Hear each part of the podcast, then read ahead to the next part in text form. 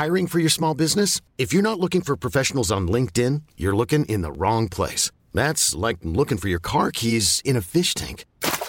LinkedIn helps you hire professionals you can't find anywhere else, even those who aren't actively searching for a new job but might be open to the perfect role. In a given month, over 70% of LinkedIn users don't even visit other leading job sites. So start looking in the right place. With LinkedIn, you can hire professionals like a professional. Post your free job on linkedin.com slash achieve today. Bienvenue sur Terre, ma grande. C'est l'horreur, tu vas te régaler. Ah, c'est pas faux. Non Non Oh, pinesse, oui Pas ça Non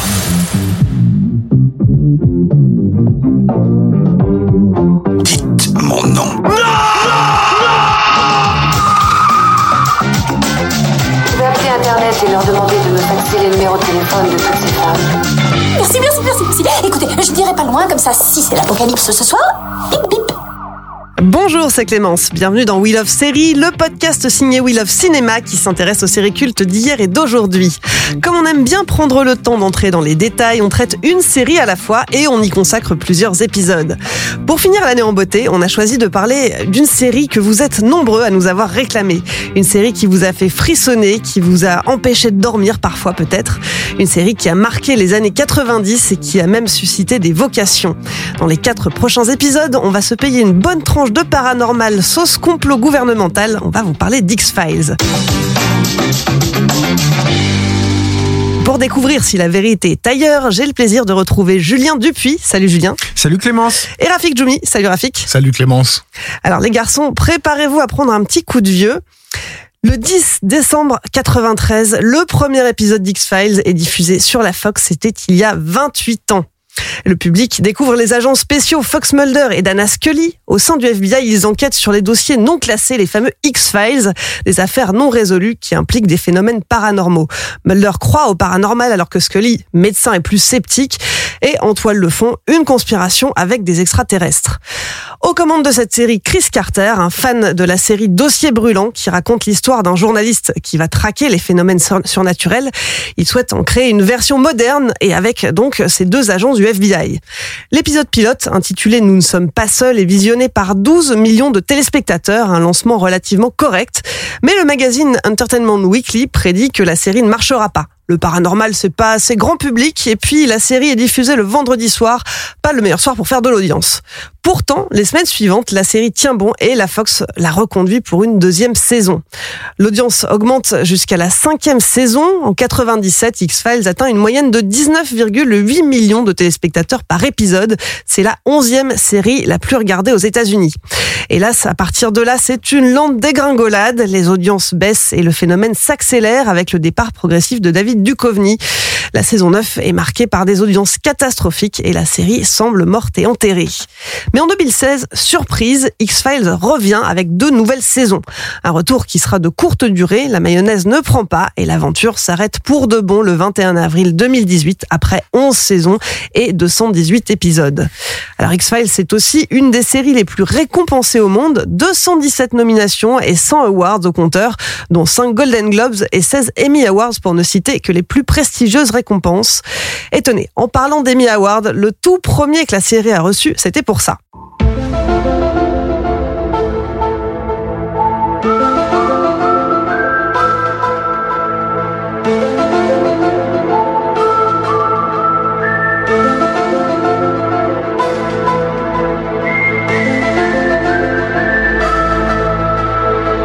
Ce générique, il est signé Mark Snow. Alors, je sais pas vous, mais moi, rien que de l'entendre, là, j'ai à nouveau des frissons. Bah oui, c'est, c'est, je pense que ça parle à tout le monde en fait. C'est ça qui est le, truc qui est, imparable en fait, c'est que tu te, tu, tu sifflotes ces cinq, ces cinq noms et je dis tu sifflotes parce que c'était la directive de Chris Carter à, Ma- à Mark Snow. hein. Il lui a dit, il lui a demandé de lui faire un thème qu'un qu'un boy scout pourrait siffloter au coin du feu en racontant des histoires horrifiques. Donc c'était euh, vraiment le le, le, le, but. Donc tu peux siffloter ces, ces, ces, quelques notes et, euh, et ça va évoquer à tout le monde un, un univers déjà extrêmement euh, extrêmement présent et, euh, et c'est intéressant parce que bon on en reparlera ensuite mais ce générique est resté inchangé. C'est-à-dire qu'il il a été euh, vite daté. Moi, je me souviens d'avoir découvert les épisodes d'X-Files quand ils étaient diffusés sur M6 et très vite, ce générique et les effets euh, de distorsion de l'image, etc., ils étaient, ils étaient marqués dans le temps. Ils étaient datés. C'est, c'est une époque, les années 90, où l'imagerie numérique, notamment, a, a galopé dans ce, dans sa progression.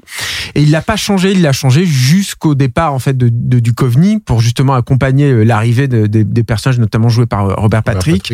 Et, et, et ça marque quelque part la fin de, de, de, de la série. C'est-à-dire qu'elle ne pouvait pas survivre en fait à ce, à ce changement-là. Je trouve que c'est assez édifiant. Ce générique, il n'y en a pas beaucoup finalement qui, qui, qui marquent comme ça. Le, Toutes le- les séries série. courent après après un- une signature euh, comme celle-ci aussi reconnaissable, euh, qui est basée vra- vraiment plus même pas sur une mélodie, mais en réalité sur une idée euh, qui, d'après d'après Mark Snow, est d'ailleurs accidentelle, puisqu'il semblerait que ce soit dans les séances de travail avec Chris Carter où il était- frustré parce qu'ils n'y arrivaient pas, ils n'arrivaient pas à trouver ce qu'il fallait, qu'il a qu'il a fini par par tomber sur son sur son clavier. Et en fait il a enclenché euh, un effet d'écho spécifique au programme euh, qu'il avait installé à ce moment-là qui a donné cette euh, ce, ce- ce truc lointain qui effectivement c'est pas un boy scout que, euh, qui sifflote là c'est vraiment c'est un mec qui est en train de partir très loin qu'on reverra plus jamais C'est- c'est- ce- Voilà. Cet écho, est- ouais, Ouais. ouais, effectivement, fonctionne super bien. et, et qui évidemment euh, fonctionne euh, idéalement avec euh, avec ce choix de, de, de photographie un peu granuleuse euh, d'un- d'une espèce de passé mythique euh, que, que, que le, que- que le générique met en, met en scène en fait dans un dans un style qui est d'ailleurs assez euh, qui se voudrait documentaire Alors, Oui. précisément, le générique a été conçu par euh, un trio, Jen Castle, Bruce Bryant et Carol Johnson, qui auparavant euh, ont travaillé sur des documentaires sur les ovnis. Mm. Donc, euh, ils étaient bien au fait de ce dont ils parlaient. Euh, et euh, il y a quelques anecdotes d'ailleurs sur les plans filmés. Donc, euh, c'est vraiment leur société qui est externe, qui a qui a été euh, mandatée par par Carter pour réaliser ce générique. Et euh, on voit par exemple. Euh, qu'il y a, il y a un certain nombre de, de, de plans qui ont été réalisés en fait de manière très artisanale. Le visage effrayé qu'on voit et qui est déformé à un moment, euh, bah, c'était simplement euh, un employé d'une société voisine qui Mhm. partageait l'immeuble. Et euh, Mais ce qui, est, ce qui est intéressant de ce générique, c'est que effectivement, ça t'évoque tout ce que euh, euh, on va on va beaucoup en reparler, je pense, dans ces podcasts. Mais mais ce qui était à l'époque notre perception du, du paranormal, c'est-à-dire que ça, ça fait un peu vieux de dire ça, mais c'est la réalité. Il n'y avait pas Internet en fait à l'époque. Il y a quand, quand la série est apparue, ou alors vraiment elle était à l'arvers, quoi. Et il y avait pas, on n'avait pas les téléphones portables, etc. Et du coup, c'est vrai que tu avais tous ces fantasmes autour des, des soucoupes volantes, de, de Roswell, tout ça, c'était ces images d'archives très granuleuses, du 16 mm, des photos hyper gonflées euh, pour essayer d'apercevoir un détail dans le euh, évocateur dans, dans, dans le ciel. Donc la série travaille là-dessus et ce visage tout au milieu et apparaît comme euh, finalement relativement incongru, mais il, il annonce euh, les, les Monsters of the Week, un autre truc dont on va beaucoup parler, j'imagine, dans les, dans, les, dans les minutes qui viennent.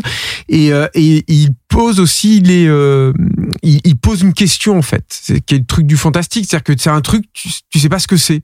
Tout à coup, tu te dis mais c'est quoi ce Alors tu sens qu'il y a de la douleur, tu sens que c'est, mais c'est surtout bizarre. il y a de la peur, il y a de la peur. déformé. Mais finalement, c'est bizarre. C'est c'est c'est aussi un- une des sources de référence hein, de X Files, c'est que c'est c'est euh, c'est tout ce qui s'est passé avec Twin Peaks auparavant. C'est un truc qui aurait pu venir de Lynch en fait. Finalement, cette image-là, elle a un truc comme ça tout à coup qui est euh, incongru en fait à la télévision, qui était, moi je me rappelle tout à fait. Finalement, c'est peut-être ce que tu retiens le plus avec l'apparition des deux personnages. Enfin, ça, ce visage est vraiment marquant. Quoi, en tout Ouais, enfin moi, moi je trouve que c'est même pas la seule image du générique qui qui est euh, qui donne cette impression en fait de pas savoir ce qu'on regarde. Moi, je sais qu'à l'époque j'étais j'étais assez jeune quand, quand c'est sorti et le, le générique me terrorisait parce que justement j'a- je ne comprenais pas ce que je voyais et je trouvais que c'était des images qui étaient inquiétantes sans pouvoir vraiment expliquer pourquoi. Ça, ça- la- musicalement et, et- et l'effet de ces photographies, euh, euh, en fait, dans la conjonction, on a, on a déjà une base de, de ce qui va faire l'ADN de la, de, la, de la série. Et je pense que ça, ça ne. Je parlais d'un gars qui s'en va au loin et qu'on reverra plus jamais. Un, un autre ADN de la série, c'est le décor en fait. Euh, on, on associe X Files à des forêts. Euh, Ça, généralement très important, dans le brouillard, euh, à, à des, à des routes qui n'en finissent pas, etc. C'est c'est tout ce corpus en fait qui, qui, qui est idéalement représenté par ce qu'on vient d'entendre Mhm. euh, et qui fait que tu peux plus le détacher. Alors il y a, il y a un documentaire qui a beaucoup servi à, à Chris Carter apparemment lorsqu'il travaillait et développait sa série qui était euh, euh, The Thin Blue Line de Errol Morris qui était sorti en salle euh, en France hein, chez nous euh, sous le titre le, dossier Adams euh, dans lequel on, on enquête sur un sur un meurtre qui a été a priori résolu mais dont l'auteur est persuadé que le, le- la, personne en prison n'est pas le coupable en fait il tente de, de, trouver qui, qui, aurait été le véritable meurtrier. Donc on, on est dans des histoires de psycho-killers etc et donc il y a tout un visuel justement de ces forêts dans lesquelles on trouve des cadavres bon tout ça, ça avait été un peu exploité juste avant par la série de, de David Lynch, bien sûr, euh, Twin Peaks, hein, Mhm. euh, ce, ce, ce caractère euh, euh, fait divers. euh, euh, Ça vient surtout d'un film. Enfin, c'est Ouais, peut-être un petit peu tôt pour en parler parce qu'on n'est peut-être pas encore aux références. hein, je Ah bah on, pas- on- on s'y achemine doucement Donc justement. je peux, on peut y aller Oui, aussi oui. là-dedans, mais, L'idée c'est que ouais, on revient sur il, toutes ces il faut références. savoir que le cinéma américain en 93 a été traumatisé par deux choses par JFK et par le silence des agneaux. Oui. Et le silence des agneaux, effectivement, comme vient de le dire Rafik, c'est aussi euh, ça, débute littéralement dans une forêt brumeuse. voilà, c'est ça, c'est l'Amérique euh, euh, froide, glaciale, un peu sauvage, et c'est là où se cache le mal en fait et, le- et les ténèbres. Donc la, la, la série est aussi ancrée là-dedans profondément, et c'est intéressant parce que on parlait tout à l'heure de, de comment la série va venir à, à s'éteindre. Il y a un facteur mais euh, primordial à mon avis dans l'extinction de la série, qui est son déplacement euh, géographique, des, gé- déplacement géographique des tournages. Mais oui, La série va être tournée initialement à Vancouver, euh, qui est euh, qui commence en fait à l'époque à être un, le- la succursale euh, d'Hollywood, où il y a, commence à y avoir des tournages qui se déplacent là-bas, mais pas tant que ça, pas autant qu'il va y en avoir dans- au début des années 2000. Et c'est euh, c'est un, donc ils y vont parce que c'est beaucoup moins cher évidemment et je crois qu'à l'époque il commençait déjà à y avoir des crédits d'impôt. Mais euh, et ils vont simuler finalement tous les coins des États-Unis là-bas mais tu peux pas simuler tous les coins des États-Unis euh, à Vancouver surtout quand tu tournes autant d'épisodes. Donc si euh, une, avec une production qui est autant euh, écoulée dans le temps et au final bah ce qui va prédominer c'est des forêts sauvages, des routes qui les traversent, euh, souvent de nuit parce que les jours sont très très courts, euh, avec un temps de merde et, euh, et du coup un, un- une ambiance comme ça humide, glaciale, qui va faire énormément pour la série. C'est-à-dire qu'on est complètement à l'opposé des séries extrêmement solaires euh, qui sont tournées à, à- à Los Angeles et tout. Et quand la série va, va migrer en Californie, ce sera à la sauce. sixième saison. Ce sera tout à fait différent, Ouais. évidemment. Ça change effectivement. Alors ça permet aussi à certains épisodes de, de voir le jour, comme euh, le- le- l'épisode dont on reparlera avec Brian Cranston, super. poursuite, Mm. qui est euh, incroyable euh, et pour le coup qui est réalisé vraiment en Californie où on voit les, les routes du Nevada et de Et Californie. qui fait partie des épisodes où ils ont vraiment réussi à embrasser ce changement de, de décor. Mais je trouve que c'est pas assez, c'est- pas venu à, Enfin, moi, c'est mon ressentiment. En tout cas, je, je trouve que la série n'a jamais réussi à s'a- à s'a- à s'acclimater à ce Mm. changement de, de décor, en tout cas. Alors on a, on a parlé de Lynch, mais il y a plein d'autres références dans X-Files. Euh, euh, Il y a des références à Hitchcock, à Carpenter, à la quatrième dimension. euh. Ça, c'est très Ah bah, important.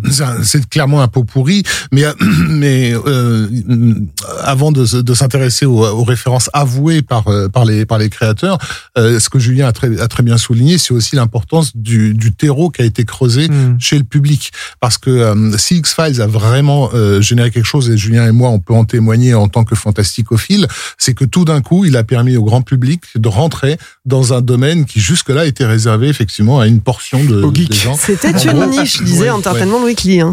Très clairement. Et c'est vrai que le film de Jonathan Demi, Le silence des agneaux, a été radical à ce niveau-là. Je me souviens très bien de l'avoir vu en salle à l'époque et de m'être dit, mais euh, comment comment ce truc peut-il être un succès? Parce que ces choses-là, moi, je le- voilà, je les Un voyais. succès et oscarisé, Ouais. qui plus est. C'est ça, hein, le silence des agneaux. C'est hyper important de- de- d'avoir bien ça en tête pour justement comprendre le succès Voilà, d'X-Files, pour avec, avec des effets gore insensés. Il y a un gars qui venait clairement de l'école de Roger Corman, du cinéma d'exploitation, etc. Et une agente du FBI, une femme. Mm. Et c'est marrant parce que euh, euh, Gillian Anderson et David Duchovny, quand ils blaguaient entre eux en disant bah quand on- il y aura une- un X-Files au cinéma, moi ils vont me remplacer par Richard Gere et toi ils vont te remplacer par, Par Jodie Jodie Foster. Donc c'est pas un hasard. C'est-à-dire que vraiment c'est dans leur c'est dans Elle- leurs Elle esprits. craignait hein. cette référence d'ailleurs, euh, euh, Gillian Anderson justement. Ouais, Euh, ouais. Mais mais c'est voilà, c'est évident que le, le, le film de Demi a, a, a été un, un, un terreau euh, favorable.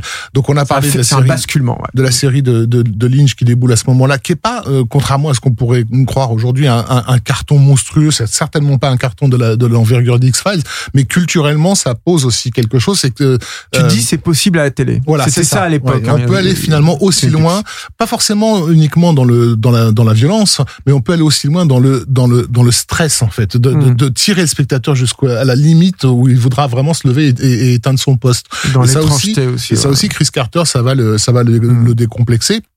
Donc euh, et, et, et- et surtout donc il y a tout un catalogue je dirais de, de, de thèmes de sujets de, de, de choses qui a pas du tout été exploité dans les séries à grand public et qui tout d'un coup va devenir le, le- la boîte au trésor de, de Dix Files. Ah bah C'est- c'est un nouveau continent qui s'ouvre. Ouais, totalement. Mais, mais en fait, ce qui s'est passé, c'est que je pense qu'un phénomène de société, parce que X-Files a été un phénomène de société, c'est indéniable. Euh, je pense qu'un phénomène de société comme ça n'est jamais uniquement dû à, aux qualités intrinsèques à l'œuvre. C'est qu'il y a tout un contexte. Et il y avait un appel de ça. C'est-à-dire qu'on on vient de parler de, de Sciences des Anneaux, on a un peu parlé de JFK. Il y avait un appel, en fait, là-dedans. Et Chris Carter, l'autre truc aussi qu'il va observer, c'est qu'il se dit, mais il y a, y a plus rien qui fait peur à la télé. Or, à la télé américaine, contrairement à ce qu'on aurait pu penser en, ayant grandi dans les années 80 et, au début des années 90, il y a une tradition horrifique. Euh, même, j'aurais envie de dire, dans la télévision mondiale. C'est-à-dire qu'aux États-Unis, euh, euh, en Angleterre, pardon, ils avaient les Doctor Who, euh, qui, qui était euh, la série Behind the Couch. C'est-à-dire que les gamins le regardaient derrière le canapé parce qu'ils avaient trop peur du monstre qui était présenté. Euh, en France, nous, on a eu aussi nos propres séries horrifiques. Bon, qui sont ce qu'elles sont, mais qui existaient. C'est-à-dire qu'il y avait. Seules sont les galaxies. Ouais, non, mais voilà, il y, en a eu aussi. Alors il y en a eu, il y en a eu deux qu'on peut citer maintenant, euh, euh, qui, qui, qui préfigurent euh, euh, X Files. Premier euh, et qui date de la même époque en fait, euh, début des années 70. Euh, la première c'est aux frontières du possible euh, de Henri Viard, Henri Viard et, et, et Jacques Bergier, euh, qui. Alors j'ai découvert qu'il y avait euh, l'INA mettait à disposition un, un épisode complet sur YouTube si vous voulez aller voir à quoi ça à quoi ça, ça ressemblait. Bon courage. Euh, c'est quand même pas terrible. Donc, et je pense que le, le, le, le titre français Est de, inspiré, de X-Files aux frontières du réel faisait référence euh, chez les programmateurs à, à, à ces aux frontières du possible. Et il y a également la, la Brigade des Maléfices de, de, de, de Claude Jean-Philippe et, et Claude Guimau, qui lui était beaucoup plus euh, semi-parodique, on, on va dire, mais qui tous les deux tapaient dans le dans l'occultisme et, et ce genre ce genre de choses mais au, fron- euh, euh, aux frontières du possible mettait, mettait en scène littéralement des, des un couple d'enquêteurs aussi hein, Mais c'est une euh, tradition. voilà. C'est-à-dire que lui, par contre, il s'est réclamé de chapeau et bottes de cuir, Ouais. euh, Chris Carter, mais aux en, en, en- au Japon, t'avais Ultra Q, par exemple. C'est-à-dire que très vite, euh, les, les, les, les fans de, de Tokusatsu dont, dont je suis, ils, ils ont fait le pont entre, euh, entre X-Files et, et, et, et Ultra Q. Ultra Q, ça préfigure Ultraman, qui est peut-être un personnage dont vous avez entendu parler, qui est une espèce de Superman à la, à la, à la japonaise. Mais Ultra Q, c'était euh, des enquêteurs, un, un service paranormal à l'intérieur de, de- des services d'ordre japonais, euh, uniquement euh, destiné à traiter des, des, des phénomènes paranormaux. Alors c'était beaucoup moins raffiné que dans X-Files, hein, c'était souvent des monstres géants, tout ça qui cassaient tous, c'est très bien. Mais, mais, mais par contre, ça existait, c'est-à-dire que cette dynamique-là existait. Et quand on repense aussi à Chapeau melon et bottes de cuir, ça enregistre peut-être plus surréaliste, moins ancré dans le réel, parce que ça aussi c'est une grande force de X-Files, je pense, pour son succès public en tout cas. Euh, euh, Chapeau de cuir, dans sa dynamique, il y a, déjà quelque chose en fait de X-Files qui est là, qui est posé. Le truc avec euh, certaines séries, je pense à, euh, aux frontières du possible, c'est que d'une façon ou d'une autre, on revenait toujours au rationalisme. On, Mm. on retombait toujours euh, sur, sur quelque chose de finalement assez français et assez cartésien. Euh, alors que la, la grande force d'X-Files, c'est d'avoir créé dans ce couple de personnages une, une dynamique Mm. euh, qui est euh, qui est qui sont deux forces antagonistes en fait, et qui d'ailleurs que d'après Chris Carter, qui sont sa propre personnalité. Le fameux I Want to Believe, qui a ce, le- ce poster qu'a qu'a qu'a le personnage de Mulder dans, dans, dans son bureau, c'est un cri du cœur de, de Chris Carter, qui justement Clairement. se considère comme quelqu'un de très rationnel, mais qui en même temps voudrait euh, croire à, à, à, à ces choses-là.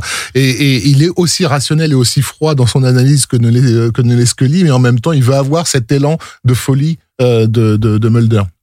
Euh, Pour revenir aux références, euh, on- puisque je crois qu'on parlera des personnages un peu plus tard, Ouais, c'est ça. Mais, mais euh, donc on a, tu l'as évoqué un petit peu tout à l'heure, dossier brûlant, euh, qui est, euh, oui. Kolchak, ouais, qui, est- qui est aussi une série alors, qui, est un, qui est un peu méconnue, je crois, en, en France. Mais moi, ce qui m'intéresse surtout sur cette série, donc c'est un, un- une série qui suivait un, cha- un chasseur de vampires. Hein, faut, faut, Elle a été, elle a été euh, distribuée à, l'époque. euh, elle a été diffusée en France Mm. et on la trouve aujourd'hui en DVD. Oui, euh, oui, ouais. bien sûr, ouais, mais bon, c'est- mais mais ce qui est intéressant, c'est que c'est créé par euh, Richard Matheson, qui est aussi un des grands, euh, un immense euh, romancier. Il faut absolument lire Je suis une légende.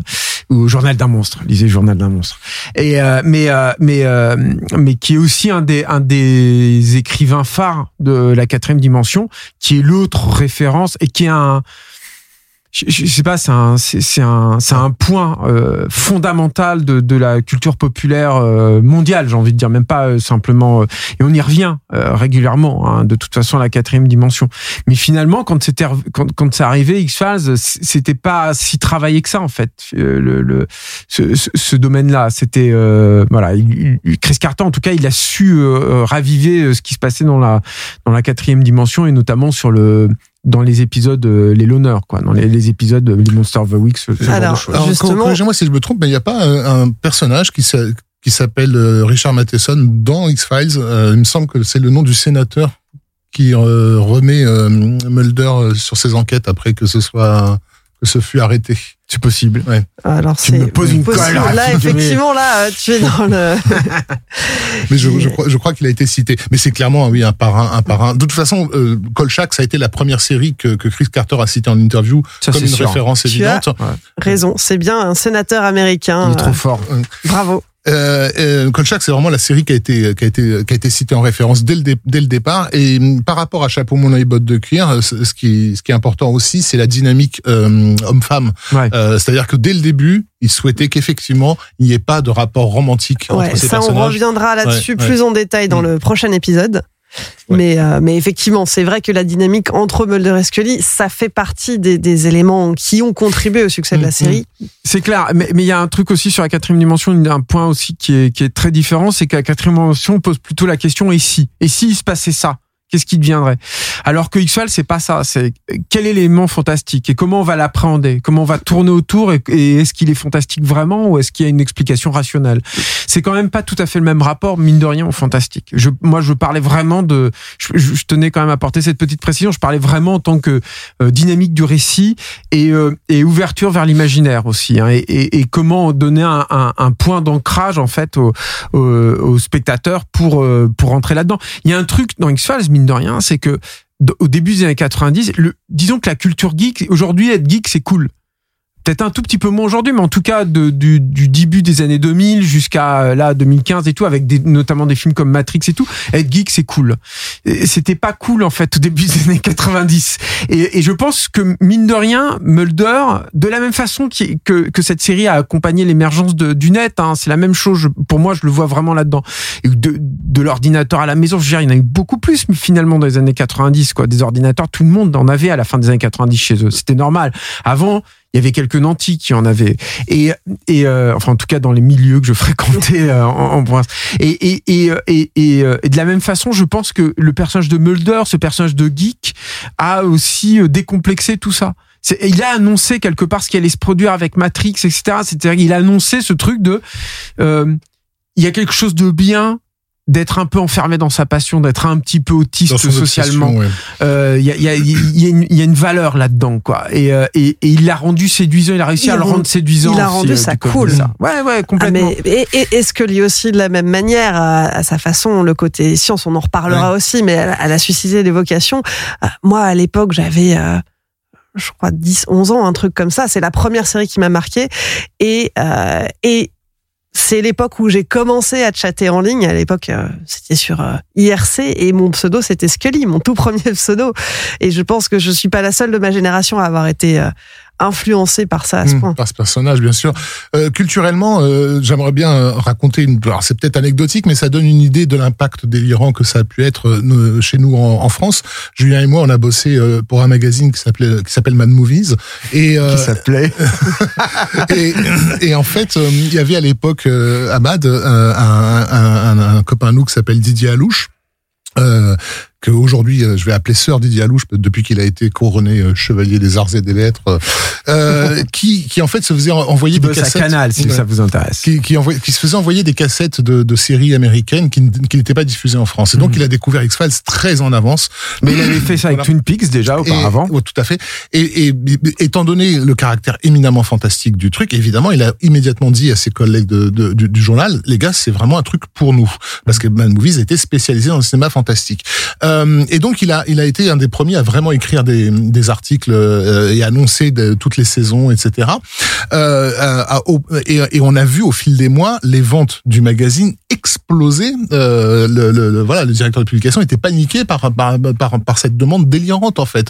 Euh, du coup, le numéro 100 du magazine, qui est censé être un truc vraiment euh, Un emblématique, un marqueur, il a en couverture euh, euh, Mulder et Scully euh, avec un. Ce qui n'était pas du tout dans l'état d'esprit de Mad, hein, qui était plus euh, cinéma euh, un peu plus rentre dedans, euh, plus plus Mais c'était intéressant parce que ce, ce numéro 100, c'était aussi un numéro dans lequel il faisait un récapitulatif des meilleurs films fantastiques depuis 73, je crois, c'est-à-dire depuis la création du magazine. ouais. Et du coup, toute cette génération qui a, qui a plongé dans, dans, dans X-Files, qui, qui a acheté Mad pour avoir Mm. uniquement des infos sur X-Files, ils ont eu aussi ils ont eu aussi un, début de listing de si tu veux vraiment euh, te bouffer les classiques du fantastique, c'est là.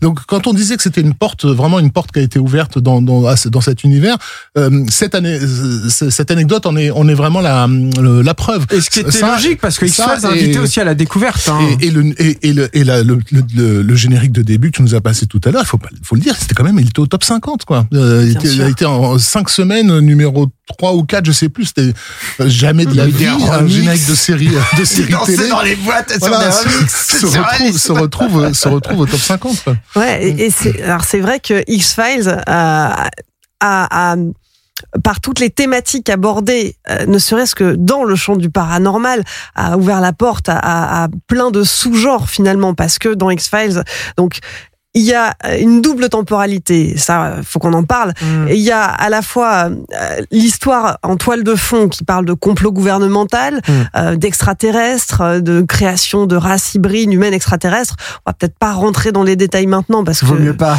voilà, c'est- très long, mais en tout cas, ça c'est un fil rouge qui nous tient tout au long de la série. Et C'est, puis, je pense, le point de problème de, de X-Files.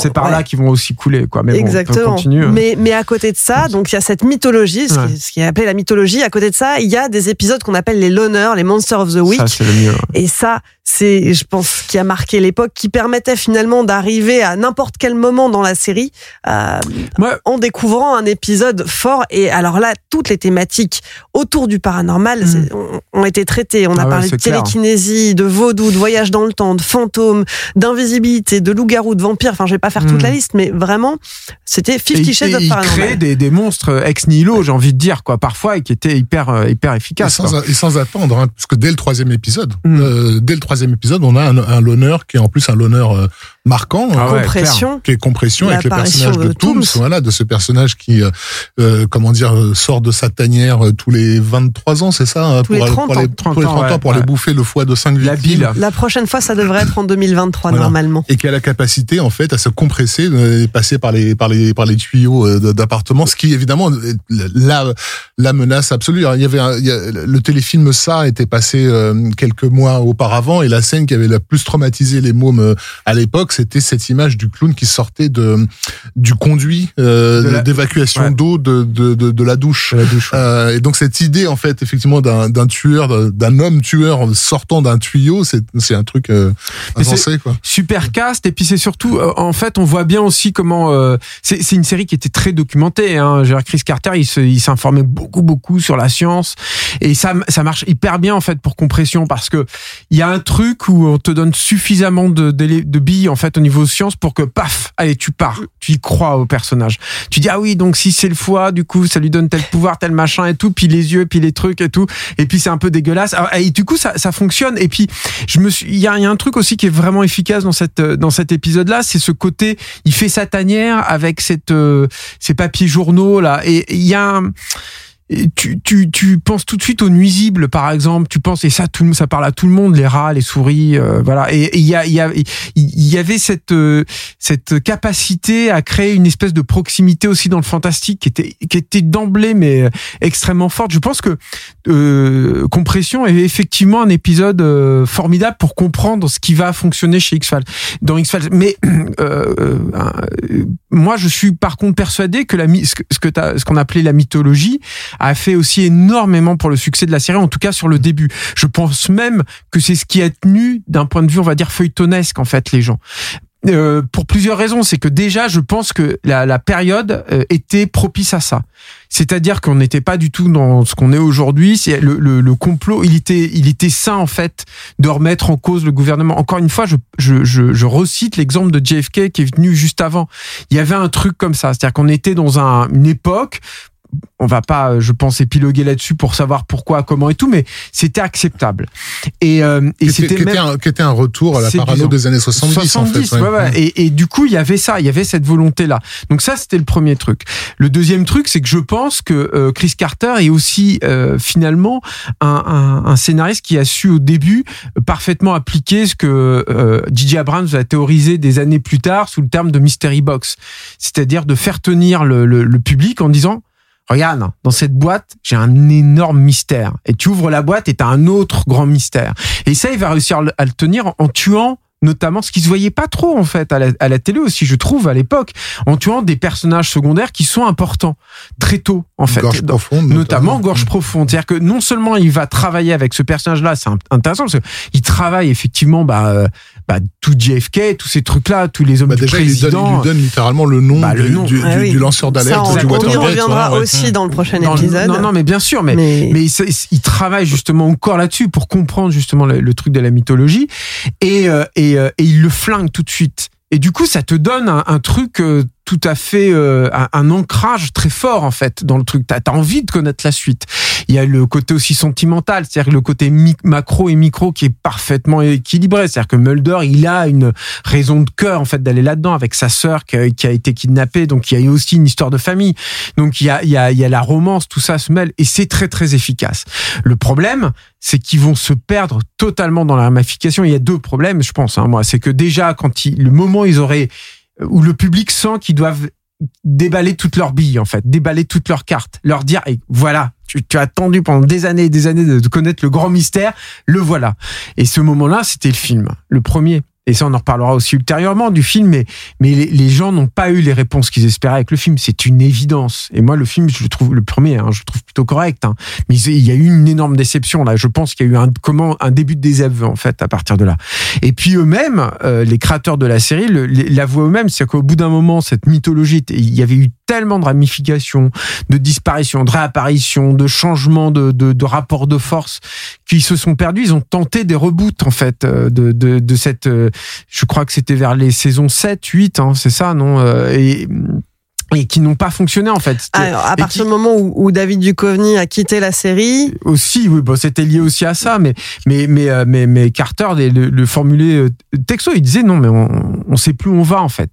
Il faut qu'on il faut qu'on qu'on refasse du table passer table rase et qu'on reparte sur de nouvelles bases. Mais tu peux pas faire ça en fait. Tu peux pas dire au public bon tu y as cru. On finit ça comme on peut, et puis et puis on, repart sur de nouveaux trucs et je te propose une nouvelle conspiration. Ça peut pas fonctionner, ça. Ça peut pas marcher, quoi. Donc je pense que ça, ces séries-là et le succès de la série a aussi tenu sur une chimère. hein. C'est pas ce qu'il y a de mieux en fait dans X-Files en fait quand tu regardes sur le passé, mais c'est pas grave, ça fonctionnait Hmm. et ça, ça ça travaillait quand même sur une une sur des obsessions euh, américaines d'abord, mais je pense qui, qui irriguent le, le monde entier, euh, qui, qui qui tiennent la route. Puis on a tous envie d'avoir des, des grands complots, c'est génial d'avoir un grand complot. Eh oui, mais d'ailleurs, ce, ce que tu dis, qu'à partir du, du film, finalement, on commence à perdre euh, ce qui fait l'essence du X-Files, euh, ça se ressent, c'est à ce moment-là, en fait, euh, après le film, que les audiences commencent à chuter. hein. Euh, le film a lieu entre la saison 5 et la saison 6, Et c'est un succès. et ça fonctionne. Et à Mhm. partir de la saison 6, les audiences baissent. Mais oui, parce que et là, ne remonteront jamais. Mais oui, parce que c'est voilà, il y a eu une concordance de trucs quoi. Il y a eu des problèmes entre les deux acteurs principaux, des problèmes de, avec Duchovny, avec la Fox, qui leur a intenté un procès. Alors, on imagine l'ambiance de merde, qui a imposé des choses qui n'étaient pas tenables aussi pour Chris Carter d'apparaître, je crois que dans 11 épisodes en fait sur une saison entière, donc la moitié. Tu peux plus si tu perds le duo euh, et on va reparler en- encore une fois en, en- en profondeur des personnages ultérieurement, mais si tu perds la dynamique centrale des personnages, si tu perds cet ancrage-là, euh, c'est- ça marche là-dessus aussi, X-Files. C'était encore une fois, c'est un, un succès pareil, c'est une concordance de plein plein de réussites. C'est un équilibre finalement fragile hein, euh, et qui ne pouvait pas tenir sur la, la durée aussi euh, aussi longuement. Alors, pour finir cet épisode sur une note plutôt positive, si vous deviez garder un seul épisode, ça serait lequel? Celui qui vous a fait le plus peur ou qui vous a le plus marqué? Je sais pas, c'est peut-être un petit peu euh, euh, compliqué en fait, parce qu'il y y a une variété de sensations en fait. Alors du coup, comme on n'en a pas parlé, moi je vais parler de la queue du diable parce que c'est un épisode très très drôle où, euh, où en fait Mulder et Scully enquêtent sur un personnage qui est capable de changer d'apparence et en fait ce personnage au bout d'un moment, je vous le spoil un peu, hein, attention, hein, mais ce personnage prend l'apparence de, de Mulder. Et il se met à profiter de la vie de Mulder, mais de la façon dont Mulder n'a jamais profité de sa vie. Et notamment, il décide de se faire euh, Scully. et franchement, l'épisode est hyper drôle parce qu'on n'en a pas parlé, mais Chris Carter vient de la comédie et euh, ça aussi, je pense que il a une, une faculté de d'alterner les épisodes hyper graves, hyper sombres avec des épisodes beaucoup plus légers, qui est tout à fait surprenant, hyper inattendu et qui, je pense aussi, touche apporte une petite touche de surréalisme qui se permet grâce aussi aux précédentes Twin Peaks mine de rien et qui va creuser aussi mine de rien là. Il va se dire finalement on peut rire aussi avec ces personnages-là et je ne casse rien. Et euh, et, euh, et moi j'aime beaucoup en fait la queue du diable parce que justement il va très très loin dans la façon dont il déstabilise notamment les rapports entre les deux personnages, dont il casse aussi quelque part la mythologie et certaines règles des personnages et malgré tout il arrive à tenir le truc. Il arrive à ne pas franchir la ligne rouge quoi. Donc euh, voilà, parce que, mais juste parce qu'on n'en a pas parlé en fait dans cet épisode. Sinon, par exemple, compression, parce qu'il arrive très tôt, parce qu'il présente ça, parce que j'ai un souvenir très vif de l'avoir vu aussi euh, à la télé à l'époque. Peut-être que je choisirais ça. Peut-être que je choisirais aussi le dernier épisode de la première saison. Je crois que c'est celui où Gorge Profonde se fait tuer, parce que c'est pareil. C'est un épisode qui m'avait beaucoup marqué. Je m'attendais pas à ce que ce personnage-là se fasse tuer à ce moment-là. Voilà. Donc, si c'est compliqué pour moi de choisir un seul épisode. Ouais.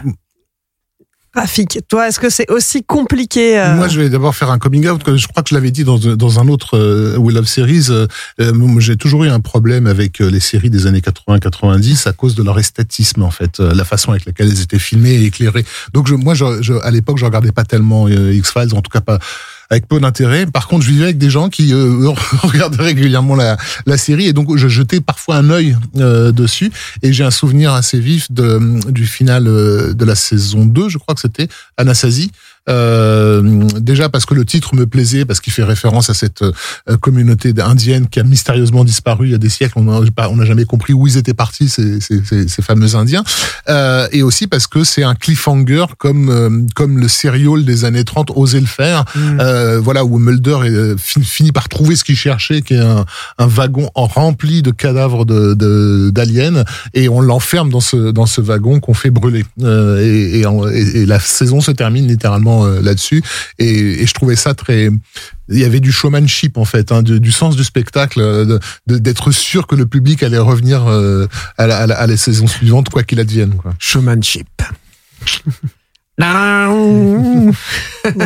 Ce joli terme vous était offert par Rafik Jemei.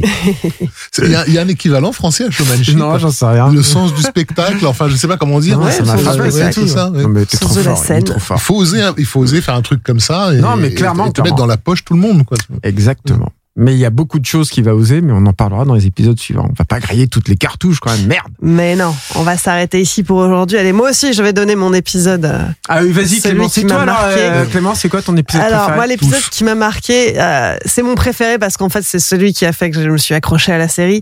Euh, c'est un épisode de la saison 1 qui s'appelle Quand vient la nuit. Mhm. euh, et dans lequel euh, Mulder et Scully, alors c'est vraiment euh, au fin fond de la forêt, euh, ça montre vraiment justement les forêts de Vancouver, et ils partent sur les traces d'une bande de bûcherons qui ont disparu, et on découvre qu'en fait ils ont abattu un, un arbre millénaire qui a libéré des espèces de, petits insectes. de petits insectes qui euh, grouillent uniquement quand il fait noir et qui mangent les gens, qui les enferment dans, dans des cocons et qui les, qui les dévorent vivants.